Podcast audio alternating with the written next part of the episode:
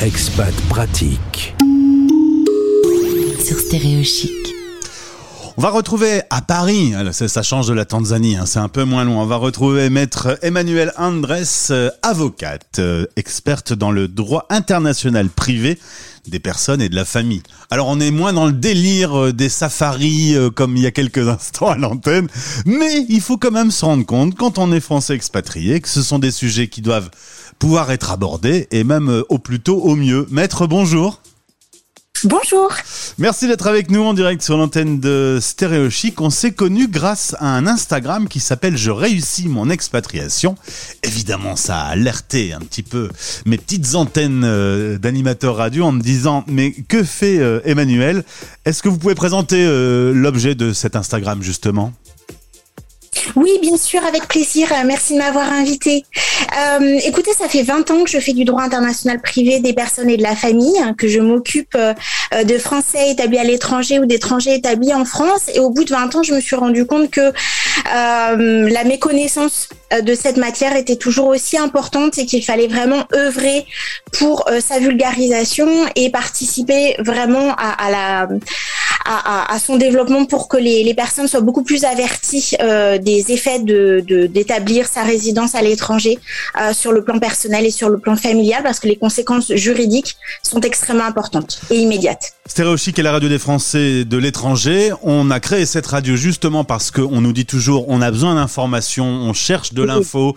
Euh, mais alors quand on s'expatrie, il y a, y a, une longue liste de choses à faire la maison, les enfants, changer de vie, le travail, etc. Et peut-être que euh, ce sujet de la filiation, du mariage, de la séparation, de la succession, c'est peut-être un sujet qui est euh, finalement un peu laissé de côté de temps en temps, et pourtant il est euh, très important.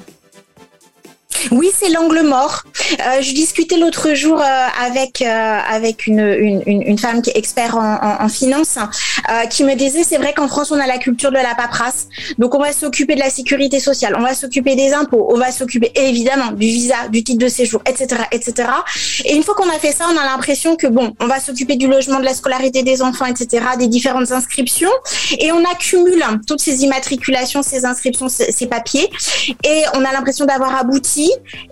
et en fait, on n'a pas traité le plus important parce qu'autant la sécurité sociale, les impôts, ça se règle, autant un problème de droit international privé qu'on n'a pas vu venir, il est très très très compliqué de le régler euh, dans de bonnes conditions, alors qu'il existe des, des, hum, des, moyens, des solutions pour prévenir et anticiper les éventuels conflits, euh, et pas seulement des conflits intrafamiliaux, divorces, etc., mais des difficultés. Euh, je pense par exemple à l'établissement de la filiation.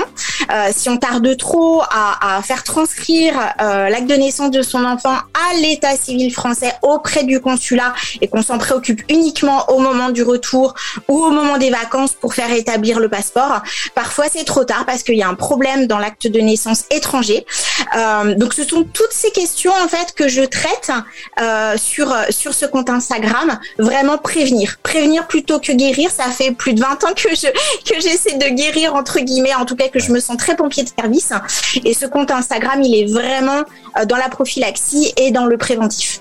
Alors, ce qu'on pourrait dire euh, pour euh, faire simple dès le début, c'est que il faut savoir que le droit du pays où, vous résidez s'impose par rapport à celui du droit français. Peut-être qu'un certain nombre d'expats se disent bon ben voilà, justement, si on parle de d'une naissance, on va faire comme en France. Sauf que ben, il faut s'adapter au pays où on se trouve et, toutes ces règles, ont forcément, à part quand on est spécialiste en droit international, on, ne le sait pas forcément. Exactement. Euh, l'immense majorité de mes clients euh, me disent euh, à l'issue de la première consultation en contentieux, hein, mais maître, ce n'est pas possible. Et je leur dis si, bah, il va falloir vous y faire en fait, parce que euh, ce n'est pas parce que vous êtes français, que votre conjoint est français, que les enfants sont français, que vous êtes marié en France, euh, que euh, c'est le droit français et la juridiction française qui vont s'appliquer à votre problème là maintenant tout de suite. Les règlements européens et, les conventions bilatérales, également les conventions internationales de l'AE, sont le fruit de négociations et ces négociations ont abouti à retenir un facteur de rattachement qui est contre-intuitif pour la plupart de nos compatriotes c'est, vous l'avez dit, euh, la loi de la résidence habituelle ou la juridiction de la résidence habituelle. La résidence habituelle pour une famille, c'est là finalement où on scolarise ses enfants. C'est là où on travaille, c'est là où on a établi, où on a son, logement. Euh, c'est à distinguer, je, j'insiste, euh, de la résidence légale, le, fait d'avoir un titre de séjour, un visa. On peut très bien avoir sa résidence euh, habituelle avec un visa qui est expiré. Je pense par exemple au conjoint, conjoint suiveur, au conjoint d'expatrié qui a l'autorisation de travail.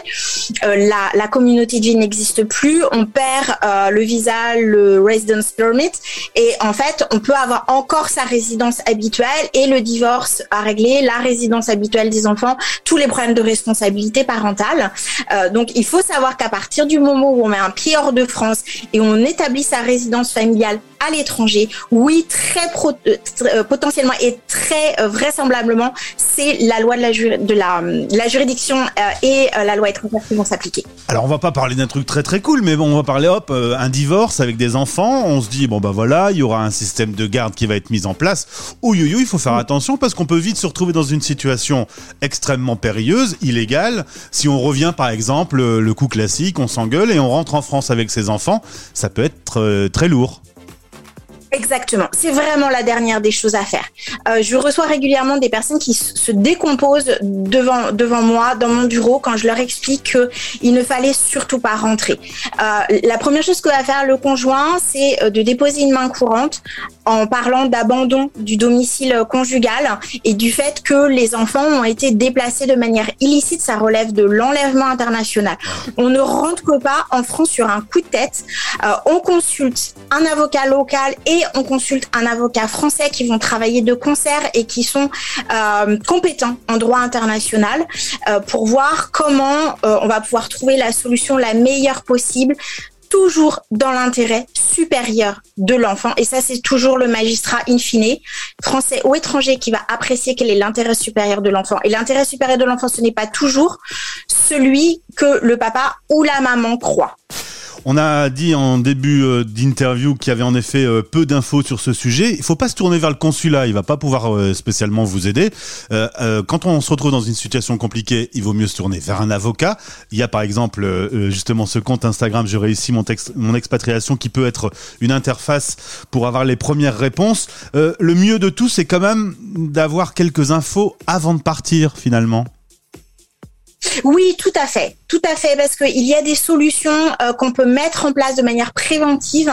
Par exemple, pour choisir euh, la loi applicable ou pour choisir la juridiction compétente, c'est possible dans certaines situations, notamment en cas de, divorce. Euh, il y a trois règlements européens qui, qui s'appliquent et l'un permet de choisir la juridiction compétente et grâce à la prorogation de compétences, ça permet de traiter aussi les questions de responsabilité parentale. vraiment, j'insiste sur la différence entre entre couples mariés et non mariés, il y a beaucoup plus de protection euh, pour les parents mariés en matière de responsabilité parentale, à la différence des couples non mariés qui verront le différent sur la responsabilité parentale traité par la juridiction et la loi de la résidence habituelle de l'enfant.